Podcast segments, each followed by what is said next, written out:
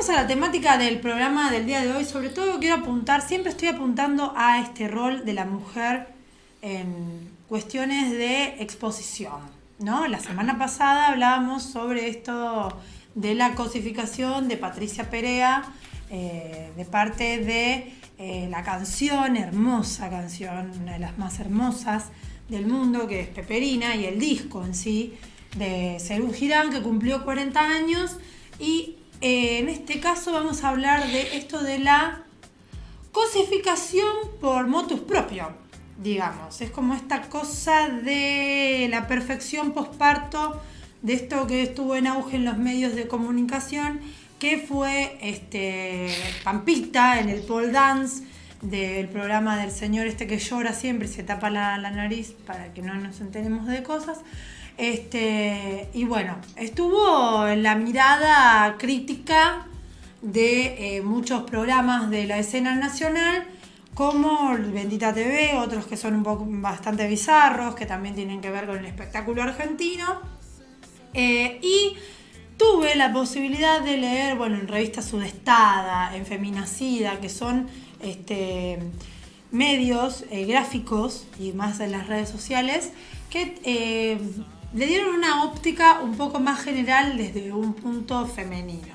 Esto es, quiero hablar sobre las exigencias que hay hacia las mujeres que, por supuesto, acaban de parir a través de una imagen, porque uno dice, bueno, las mujeres que se aceptan como son, aunque hay muchos estados, las personalidades son diferentes, las personas somos diferentes y lo bueno está por empezar por algo, ¿no? Y una nena de 15 años o una, una adolescente que está empezando a tener sus primeros pasos sexuales o que quizás quiera, tenga la necesidad o el deseo en realidad, no la, necesidad, el deseo de formar una familia siendo madre, este, crea que tiene que llegar al posparto de esta forma, ¿no? Esto que cada vez que una mujer famosa tiene un hijo o una hija, se recalca mucho la pache, qué flaca que está, qué linda que quedó. Mirá, yo a la mañana me levanto así, mirá cómo se levanta Nicole. ¿Viste? Estas cosas de. Pero este caso es después de parir, ¿no? En los medios y en las redes están desbordados de mensajes del estilo. ¿Cómo, Juli? Dos semanas después de parir, Dos semanas después de, parir, en el caso de eh, Carolina Pampita Alojay. Este, Pampita se ve espléndida a días de parir, decían los titulares. Este, así está Pampita hoy, em, antes de cumplirse una semana del parto. Pampita deslumbró con su figura tras una semana del parto. Eh, se insiste en el estar perfecta de alguna manera después del parto y se suma a muchas de las tantas trances importantes y exigencias por las que pasa una mujer sin quejas. ¿eh? Esto estamos hablando de que la mujer lo elige y no se queja, sino es que es un momento íntimo, importante, que marca un antes y un después en la vida de cada, de cada familia y sobre todo de la mujer que es quien transita el embarazo y trae la, vida al mundo, no es el canal por el que todos venimos, este, desde algún lugar. Em, esto de celebrar también, esto de imponer, ¿no? Celebrar que está flaca después de parir, que no, se, no tienen estrías, eh, que están felices, que están hermosas, que están este, rozagantes, pero no por el hecho en sí, sino para dar una imagen de cómo hay que estar ¿Y cómo lo puede recibir esto, por ejemplo, una mujer que está en una depresión postparto? Y quizás eh, podemos llegar a entender que quién te dice que Pampita no tiene una depresión oculta, ¿no? ¿Quién, quién, ojalá que no. Vamos a ver. Claro, porque esto de estoy tirando suposiciones, no es que así sea o que es lo que esté sucediendo, pero bueno, eh, no debería ser a lo mejor porque es un nuevo nacimiento, ya sabemos por lo que pasó ella lamentablemente el fallecimiento de su primera hija y demás, es como para verla tan así rozagante eh, y, feliz con la llegada de Ana, su última hija. Este, pero lo que, lo que quiero recalcar en esto y que también ha pasado antes y que puede llegar a volver a pasar, es esto de la celebración no vaya a ser cosa que eh, tenga una licencia, eh, porque a los pocos días se hermano, mirá, volvió a trabajar, viste, Pampita, qué ejemplo. Este, cada quien tiene su tiempo y no todos, o sea, ella lo dijo en su programa, yo tengo quien me ayude, tengo quien me, me traslade las cosas, puedo traer a mi hija conmigo. Este, estamos hablando no de la persona, sino de cómo lo visibilizan los medios a través de esta exposición, ¿no? Porque ella tiene derecho a exponerse en el momento que quiera y como quiera, pero es este tinte que le dan los medios, siempre van a darle con un cañón a ella, ¿no? Esto de que yo lo tengo como, no sé si, si vos estás de acuerdo, Juli, desde tu perspectiva con lo que estoy diciendo, esto de que hay mujeres que van directo a dispararle, ¿no? No hay como una solidaridad femenina en decir, ella puede y quiere hacer esto de hacer pole dance a, dos semanas de haber parido y, trabajar, es su esencia. Y es como dijo, ella ya tiene quien la ayude, ¿no? Sí, pero me parece que van, apuntan mucho más, eh, no tanto a, apuntarle a ella específicamente por elegir, digamos, hacer pole dance o como se diga, eh, sino creo que es por cómo, son las exigencias de los medios en esa Exacto. Que repercuten para mí también en ella, ¿no? Que claro, ese es el tema. Es como si le flaca parado, cacho, tenés una cuarentena, tenés las cicatrices todavía, digamos, parto. Eh, eso fue lo que a Edith le malinterpretaron, a Edith Hermida, la panelista de Bendita TV, que dijo, quiere mostrarse como perfecta, como feliz, festejó los 10 años de matrimonio con Vicuña y después a la semana se dio lo de la palta. Eso me pareció horrible de parte de Edith Hermida.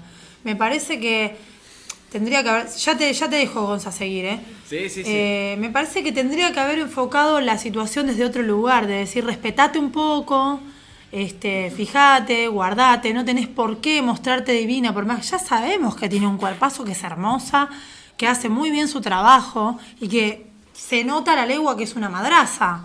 Pero bueno, este, tampoco sobreexigirse tanto, ¿no? Creo que el foco tendría que haber estado ahí, no en criticarle, decir, ay, festejaste 10 años de matrimonio con Vicuña y a las dos semanas estuvo con la China Suárez. Es como, te estás burlando, ¿qué te parece que está bien eso? O sea, no, me, no, no, estuvo bueno.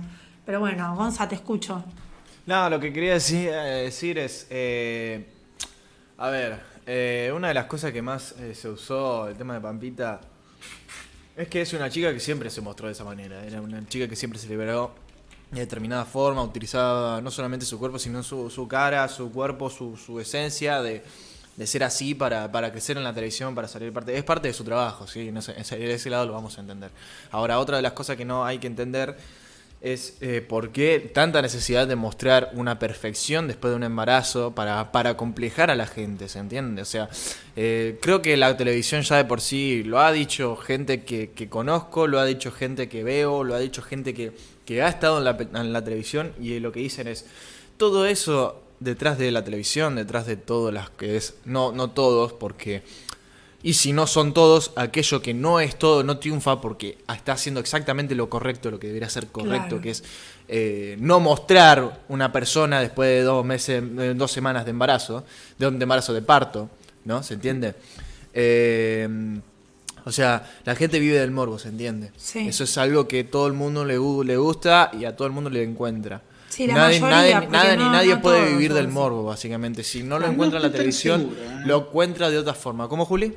No estoy tan seguro. Me parece que no es tanto que la gente viva el morbo. Yo creo que la televisión entrega morbo. Claro, para que la gente consuma. Si no hay producto, no se consume. Otra de las cosas que. Y, creo, perdón, y creo que tiene que ver también con los modos de consumo que hay por hoy.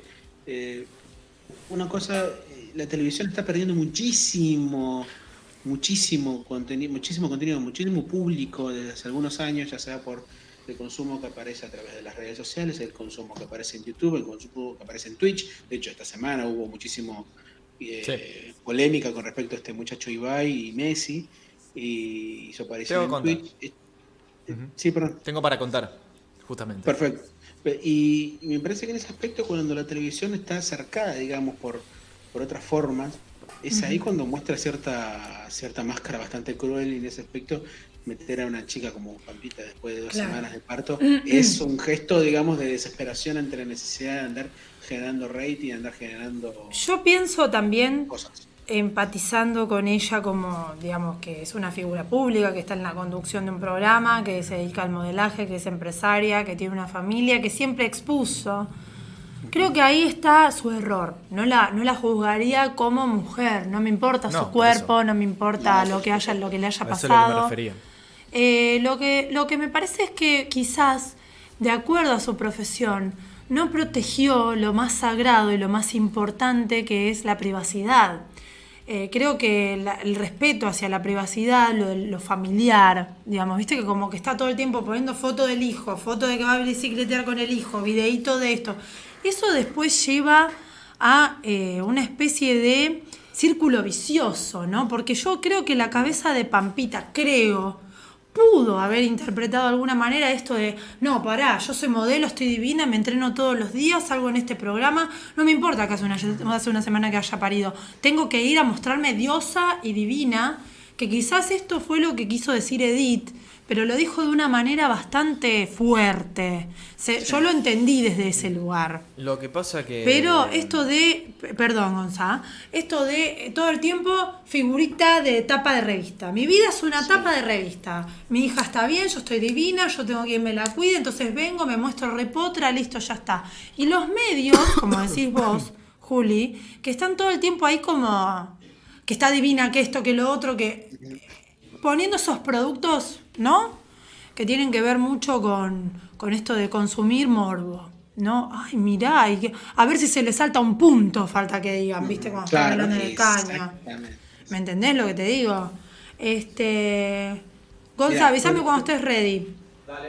Este. No, hubo, hubo- sí. mira, hubo un caso muy, muy triste de la televisión argentina Sí. hace algunos años, este, triste en el sentido por las consecuencias que trajo, que es en el año 92, en plena filmación de una, de una serie, Sí. eh, acá en Argentina, eh, se desactiva una granada que era de verdad la granada, en una serie, una, en la grabación de una serie, acá en Argentina, eh, está el Sí. video incluso Sí. de eh, en el que muere, bueno, ni siquiera muere, pierde parte del brazo, de la mano, eh, el actor César Pierri. Y eso estaba filmado, estuvo durante muchos años filmado. Hasta que un día Mauro Viale encontró la grabación Sí. este, de, de ese incidente y ¿qué hizo? Puso una placa diciendo, ¿usted quiere ver el incidente, sí o no? Y supuestamente los llamados daban como una especie de, de- de encu- una encuesta televis- telefónica, viste que había un Sí. montón de encuestas antes, antes, Sí. hace menos de 10 años. Entonces ponían la encuesta y decía, el 80% dijo que sí. Bueno, es lo que el público quiere. Yo no sé si era lo que el público quería y si filtraron o, o si manipularon los resultados de esas encuestas telefónicas. Pero se mostró un video, claro, de una persona, de un tipo que fue muy querido en el medio argentino, como César Pierri, en el cual pierde parte de su mano, en el cual pega de gritos desesperados de dolor y de- de- obviamente de, de- de- de angustia, porque está Sí. perdiendo parte de su mano, Sí. y, Mirá. y poco después muere por producto de una mala praxis el Exacto. tipo este. Pero a, a eso voy. Yo no estoy tan seguro que el público quiera morbo, sino que el medio, ya desde algunos años, está pensando eh, en captar, digamos, la, la, la atención del público, tratando de llegar a esos, a esos niveles, como, qué sé yo, bueno, mismo el pole dance, todas esas cosas, Sí, el baile del caño, sí. como sea, el mostrar un poco más Sí. del cuerpo de una mujer o de un hombre, Sí. más de una mujer en realidad, pero mostrar un poco más, un poco más, un poco más, un poco más, hasta que un guion para que una mina mola, ¿viste? Claro, ya pasó no, eso. ¿cómo igual. llegamos a eso? Ya ha pasado. Claro. Ya pasó. Mucho tiempo. Sí, sí, pasó, pasó, pero a lo que Después voy de es, eso- eh, loco, pero ¿cómo llegamos? ¿Cómo mierda llegamos a esto? O sea, Ay, Después no, de eso se aplicaron las leyes de apto para todo público, todas esas Claro. cosas se agregaron justamente después de esto. Eh, por eso mismo no tienen tanto tanto movimiento como antes, pero por- todavía siguen haciendo lo mismo, buscan estrategias Claro, pequeñas que- a través de las reglas, a través de las líneas pequeñas, tratando de buscar llamar la atención de la gente. Y otra cosa que que quería decir, sí. hace mucho tiempo atrás, vamos a volver al tema, eh, Bendita eh, siempre fue un programa así. Cada uno tiene su expresión, cada uno tiene sus cosas, cada uno tiene su, manera de expresarse, algunas graciosas, otras no, otras van a ser directos. Eh, pero lo que más, lo que más tiene que entender la gente, que no todos van a pensar como los demás. O sea, como, lo, como, la, como vos pensás. ¿Entendés? Si la persona piensa de esta forma, como pasó con Florencia Peña, como pasó con Polino, como pasó con un montón de gente, hay que entender que son perspectivas diferentes. No quiere decir que, como que lo diga esa persona tenga razón o no. Claro. Y la manera de decir a la persona eh, sea bruto, sea no bruto, lo que sea, eh, sea, sea lo que sea, todo va al, al mismo círculo, que, que tiene, tiene, tiene, no tiene que mostrar eso. O sea, no tiene que mostrarlo. Y si no se lo dijo de una manera agresiva, va del mismo, van con el mismo objetivo de concientizar. Es lo mismo. Sí, a mí me Por que parece que, forma parte de esto, de, de este círculo vicioso, ¿no? De esto Claro, de. sí. eh, creo que está, se está cayendo en una misma circunstancia que lo que le pasó con el ex marido, que después pasó un momento horrible cuando todo el mundo se enteró que había sido engañada, que, que estaba expuesta a un montón de maneras, que pasó una situación desagradable. Este, me parece que eso también forma parte de qué límite pone cada uno y hasta dónde jugás, porque obviamente yo no creo que esté rodeada de buenas intenciones, ¿viste? Las propuestas laborales vienen con esto de lo mismo que al- en la voz. En la voz pasa esto de que si quieren buscar un informe de uno de los participantes este, que dice "Guau, ¿qué- cómo la pasaron los ganadores de la voz argentina cuando se apagaron las luces del show. Este, ninguna la pasó bien. Pero bueno, este, esto de que los sueños son facturados, las vidas son facturadas, ¿no? Exactamente. ¿Y qué tipo O sea, de cuerpos posparto muestran este tipo de programas, ¿no? Este tipo de realities. Esto que es algo, digamos, es la parte tóxica de la televisión. Exactamente. ¿Qué recorte, reproducen, muestran, ponen relevancia? ¿Qué estereotipo de mujer reconoce lo- uno de los programas más consumidos de la televisión? Esto entre esto es lejos de, Entre de comillas, criticar. Entre comillas. Sí, obviamente, es lo que ellos Porque quieren imponer también. Está en los peores números de la historia. Que tuvo ¡Despierte, el mi gente! Por eso mismo. Y otra cosa que quiero hablar es eh, sobre el tema de Messi con Ibai. Que es una de las cosas que también tiene Ahí que ver. estoy perdida, ¿eh? Y actualícenme. no, no, vamos, vamos, vamos por el principio. Eh, Ibai es un streamer eh, español, iba a decir argentino. Sí. Eh, Coscu conoció a Messi también, y es argentino. Y estaba con Ibai, que es España, en España estaban. Resulta que, eh, bueno, eh, Ibai eh, recibió un- una carta del PSG, del equipo donde está Messi ahora, eh, y fue a, le lo habían invitado para entrevistar me- a Messi en, allá cuando, cuando se cuando se iba para, para el PSG, cuando, cuando es recibido en el PSG, Sí. ¿no? Claro, en presentación oficial del ¿Cómo, equipo. cómo, Juli? En, en plena presentación oficial del equipo, digo. O sea, le Exactamente. invitan a él como único streamer y a otros medios importantes del mundo para que tengan una entrevista con. ESPN. Cuánta Fox presión Sports. también sobre Messi, ¿no? De parte de los medios. Con su Claro, bueno, vamos, vamos con otro tema, vamos con el tema. Eh, Ibai eh, fue con un grupo de amigos eh, de toda la vida que querían conocer a Messi también, que conocían parte de lo que es eh, streaming, todas esas cosas. Entonces lo llevó para allá. Llevaron un equipo, le habían prometido en el PSG que... mm, ¿Cómo es? Le habían prometido en el PSG que le iban a dar todos los, los mecanismos de streaming. Le iban a dar todas las máquinas, le iban a dar las cámaras, todo, todo, todo. No le dieron Al nada. streamer español. Sí. Sí, sí. No llegó allá y no le dieron nada. Lo único que tenían era una notebook, una cámara de ellos que se llevaron por si acaso si llega a pasar algo. Y, Y vos me haces. Claro, y resulta que le dicen, eh, bueno, Ibai, no hay carne, carne, uy, cable de internet. No hay cable de internet en el. ¿Me vas a decir que en el PSG no hay un cable de internet? ¿Me vas a decir que en la cancha del PSG no hay wifi?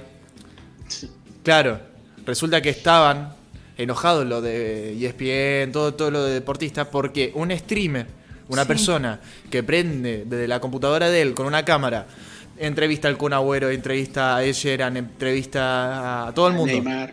a Neymar, a todo el mundo. Un medio argentino, ESPN, ESPN Argentina, eh, un periodista que está en ese medio de comunicación, eh, criticó al streamer y lo, masacró, diciendo que, esa persona no es nada profesional, que yo, le dijo de todo. Bueno, el loco quedó en la miseria después de esto porque entrevistó a Messi, pero hicieron la mafia de la televisión, ¿no? Que le quitaron el cable de internet, que no había wifi en el coso, entonces el loco quedó en bola, básicamente. ¿Eh? Y aún así, y lo más loco de todo es que con esa precariedad, digamos, de recursos para poder hacer una transmisión y poder entrevistar a Messi, no solamente tuvieron a Messi, sino que tuvieron a Messi más tiempo de lo que estaba pa- particulado y Exacto. eh, perdón, estipulado y no solamente no lo entrevistaron en la cancha como lo están haciendo todos los medios, sino que fue hasta el vestuario y hablaron 10 minutos. O sea, Messi dio esa oportunidad, pero ¿por qué? Y le firmó camiseta. Y le firmó camisetas. Bueno, ahí se muestra tal cual todo como es, ¿no? Hay otra anécdota Porque que quiero contar, está, pero. Ahí está cambiando los modos de consumo. Y si un Exacto. tipo como Messi le preste más atención a un tipo que por, por cómo conduce y vos ves cómo conduce Ibai, es una persona muy simpática, es una persona que te saca charla, te hace sacar buenas declaraciones y no indaga y no es una persona muy venenosa que quiera ganas de hacerte sacar una polémica, Claro. como lo hacen la gran mayoría de los medios de comunicación periodísticos acá en Argentina y en todas partes. Que es lo que en Eh, parte también ha enfermado a Diego también. Lo que ¿no? pasa- Exactamente, exactamente. Sí. Es el motivo por el cual nunca tuvo periodistas a su amigos buenos a su lado Maradona, sino que tuvo Bueno. víboras, perdón por las palabras, ¿no? No, Es que empezó. es que empezó a mostrarse más la esencia de la gente que buscar problemas de la gente. O sea, el loco, la persona en sí, la persona, está mostrando su esencia, y con su esencia tiene todas las cosas que los medios de comunicación lo tienen de manera mala, o de- con, quilombo o lo que sea. El loco lo tiene con su forma de ser común y corriente. Messi lo cruzó por el campo de juego y le dijo, hey Ibai, ¿cómo andás? ¿Todo bien? Le dijo, sí, le dijo, eh, no, dijo, no lo voy a imitar con su idioma porque los voy a bardear. Dijo, che, Ibai, boludo, ¿cómo andás? ¿Todo bien? Le dijo Messi a, a Ibai, ¿viste? Le dijo, bueno, eh, qué sé yo, y me dijo, bueno, después arreglamos, después arreglamos y arreglaron para eso, justamente. Entonces terminó el loco terminando entrevistando a Messi de una manera muy buena. Y a lo que quería llegar en realidad es eh, lo que es la, eh, una anécdota final, que lo vamos a contar rápido. Esta es una anécdota que tiene que ver con Messi también. El día que papi, eh, Claudio, mi papá, entrevistó a Messi hace mucho tiempo. Resulta que estaba en Arroyo, estaba caminando por la plaza, esto fue año más o menos 2012, 2013, en el máximo, lo que era ya en el Barcelona. Ya estaba en el top de Barcelona, era, ni tenía la 10 todavía dentro del Barcelona. Resulta que estaba caminando por la plaza y mi viejo lo cruza con la chata Peugeot blanca, una vieja que tenía hace mucho tiempo, hace muchísimo tiempo. Sí. Y mi viejo te, como que tenía como una especie de vergüenza, ¿viste? Como que era Messi, ¿entendés? Era Messi, ¿entendés? Era Messi. Entonces el loco fue y habló con él y dijo, Messi, vamos a entrevistar, qué sé yo. Bueno, mi viejo lo subió arriba a la chata. El loco bien confiado, ¿eh? Messi, confiado. O sea, un jugador estrella del mundo se subió arriba a la chata de mi viejo, ¿entendés? Y lo entrevistó. Estuvo varias horas charlando con él, charlaron tranquilo después. Vos no sabés la sorpresa para mí que me dio cuando me subo arriba a la chata porque en realidad me fue a buscar a la escuela. me fue a buscar a la escuela. Yo me subí arriba a la, chata y mi papá me dijo, ¿Te fue a buscar a qué escuela? a la fiscal. A la primaria. Estaba sí. terminando ya la. Claro. Estaba terminando la primaria. Sí. Y me siento arriba de la chata y me dice, estás sentado en el mismo lugar donde estuvo sentado Messi, me dijo. O sea, ¿qué? ¿Qué? Claro, ¿qué? Sí, o sea- abría, la, abría la puerta y empezaba. ¡Ah! Bueno, en ese momento mi viejo estaba trabajando en la 91.5. Así que registro de eso no hay. Pero No, chicos, es una pero lástima, chicos, pero escuchame. realmente. Pero, Me- perdón, o sea- sí, pero eh, tratando de, de amalgamar tanto lo que está comentando Gonza como lo que vos estabas comentando vos, Cheru. O sea, Sí. en ese aspecto tiene que ver con lo que estamos hablando porque estos medios tradicionales ahora, como lo puede- ni siquiera son medios, son plataformas de comunicación como Sí. Twitch, por ejemplo, o mismo YouTube. Este, son formas en las cuales muchas personas están eligiendo precisamente porque la ¿Qué pasó? Se le cortó internet, me parece. Oh my gosh. Bueno, Ahí está, ahí está, ahí está, ahí. Ah, ok, perfecto, no, pero se, se había- se me había cortado por acá. Estas Este, lunitas en Escorpio, sí. ah, no, perdón, decía, la televisión, la radio, estos medios tradicionales todavía siguen creando productos y figura y figuraciones. Sí. Es decir, la mujer tiene que ser de esta forma, tiene que mostrar su cuerpo de esta manera, el jugador tiene que ser de tal manera. O sea, es crear Pero aparte lo que hay detrás. de presentación. Lo que hay detrás de todo esto. A ver, a mí no me, Obviamente, a mí no me molesta, o sea, me gusta eh, producirme para hacer el programa, para ir a un cumple, para hacer lo que sea, porque me gusta producirme. Me gusta verme distinta a cómo me veo todos los días, ¿no? Tampoco me molesta estar al natural. Me encanta, me acepto tal cual soy y me gusta. Ahora, esto de yo hice una baja importante de peso, pero no porque quiero hacer el programa y quiero estar divina para hacer el programa o quiero estar diosa arriba del escenario. Sí. Eh, dejé las harinas porque me estaban haciendo muy mal en mi alimentación y estaban invadiendo a mi cuerpo. encontrar alternativas mucho más sanas y saludables que me gustan, que no las como obligadas, que las disfruto cuando como. Que, ¿Cómo? No, no, no, no. Ah. Dejé las harinas porque me hacían mal, o sea, me sentía ah, pesada, me sentía rara, o me tomaba una cerveza más cantidad de la que tomaría ahora y decía, yo me siento bien haciendo esto. Y no era culpa, era verme la panza hinchada o sentirme el gusto en la boca, y era como que ya no me agradaba demasiado, ¿no? Este, sí disfrutar el momento, un vasito de cerveza después de un ensayo, relajarte cuando hace calor. Eso está, eso está bueno, pero a ver, no hacerlo siempre pasa por las decisiones de uno, en realidad. Exacto. por las exigencias de un sistema. Y que estás muy flaquita y que esto y que lo otro. Yo estoy flaca porque dejé las harinas, porque en realidad a lo mejor así sería mi, cuerpo naturalmente, sin consumir cosas de este, que venden así comercialmente, ¿sí? chatarra y todo eso. Eh, sin acumular ¿no? en mi cuerpo, cosas que externamente eh, venían a, mí y lo repercutían en la, alimentación. Este, y en el caso de ahora que también no como carne, entonces es como, no, porque estás muy flaca, estás muy flaca. Estoy así, o sea, si me siento mal lo digo, me siento mal, me voy al médico, listo, me siento mal. Pero no es buscar sentirme mal o buscar verme divina frente a las cámaras o arriba del escenario. Es. A, vos. Es quererme. Y quererme significa alimentarme saludable y vivir de una manera un poco más saludable de la que vivía y buscar otras alternativas para ir cambiando la alimentación porque eso me hace sentir bien a mí, me mejora el ánimo, me mejora las ganas, también ejercitarme me, hace muy bien. Eh, como lo hace yoga, como lo hace un montón. Ahí me vienen a buscar del manicomio, me parece. Cerro el micrófono, se nos escucha.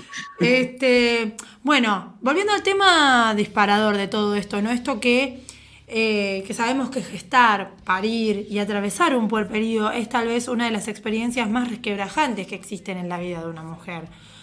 ¿Por qué el modelo exitoso es el de aquella mujer que regresa a su trabajo en pocas semanas y se muestra impecable como si el embarazo no hubiese sucedido, entre comillas?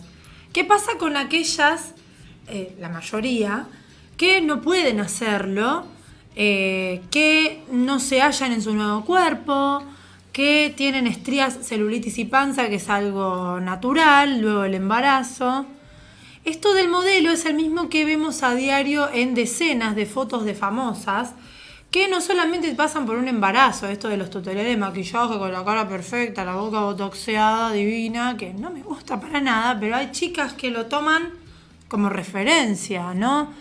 Es como si yo, bueno, entraría en una vida viciosa porque me encanta la música de Charlie García y quiero terminar como Charlie García. No, no quiero terminar como tu vecino, lo amo, pero no. Este.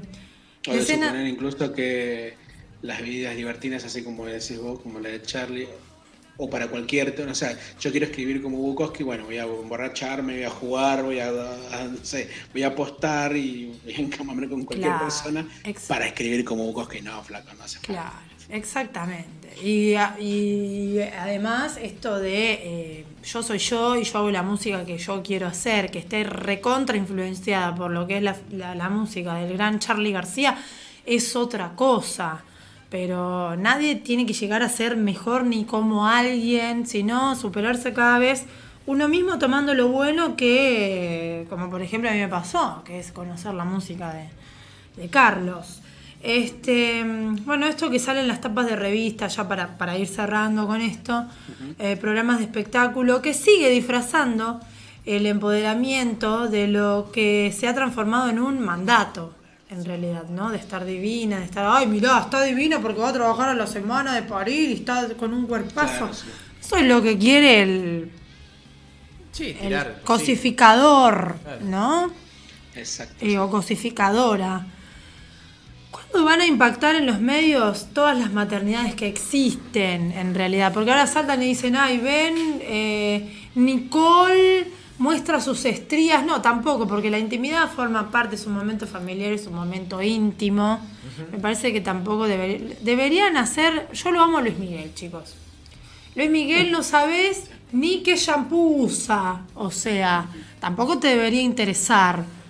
Pero su vida profesional es una cosa y su vida íntima es otra y fue lo mejor que pudo hacer porque él lo que tiene que mostrar es lo que hace. También, escenario. o sea, en general la historia de los grandes músicos o de los grandes personajes es que también han dejado tanto un, un halo, digamos, de, de- de- de inaccesibilidad, digamos, a su vida privada, que uno los hace, uno se interesa mucho más por eso.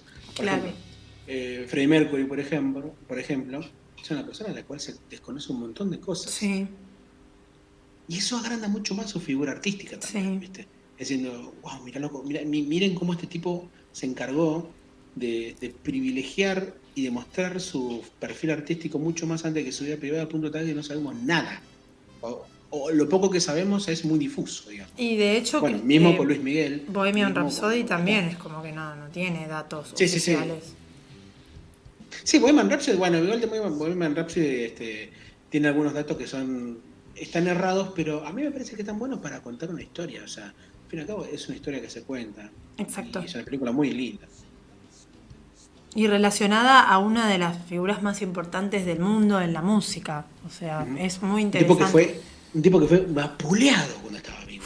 Le daban palos por todos lados. O sea, Y esto- imagínate, si el acoso que puede recibir una persona periodístico cuando tiene 10 periodistas le dicen, le metiste los cuernos, le metiste los cuernos, le metiste los cuernos a tal, hiciste tal cosa. Imagínate con Freddie Mercury, que tenía 10 periodistas alrededor, le preguntaran, ¿tenés ideas? ¿Tenés ideas? ¿Tenés ideas? O sea, a ese punto. ¿Cómo? No, no, sí, sí, sí. Era terrible el Sí. acoso que tenía. Además, eh, tampoco él era una persona de hacer hincapié en, en su vida privada. O sea, no, no, no, no mostraba absolutamente nada como para que alguien vaya y le pregunte de esa manera. Otra es la del flaco, el flaco padre de familia y También. rockstar, entre comillas, que es lo que no quería hacer, pero muchos lo catalogan como eso. Este, después de su muerte, ¿no? El reconocimiento, el decir, ah, mira qué bonito era el flaco, era un Ujú, padre de familia. Cuando se Ah. separó, que empezó a salir con Carolina Peretti, ah, fue blanco de estar con una pibita, este, dejó a la familia, bueno, todas esas cosas que tienen que ver con lo que, claro, inventan, porque no saben, entonces se inventan y es como un equilibrio entre hasta dónde quiere llegar el otro que consume también, ¿no? Eh, las plataformas o los medios de comunicación. Que, ¿Qué me importa a mí qué pasó entre Patricia Salazar y Spinetta para que se separaran? A mí me importa la música de Spinetta y nada más, y ver cómo son los hijos y cómo sus hijos hablan de él. Este, nada más que eso. Pero bueno, está en la conciencia de cada persona. Esto fue la columna que quería, eh, el tema de la semana, que siempre nos vamos por unas ramas excelentes y hermosas ramas. Claro que sí, porque Que somos todos acuarianos y un leonino. Y, es Claro, problema. y nos proyectamos en oposición complementaria. Exacto.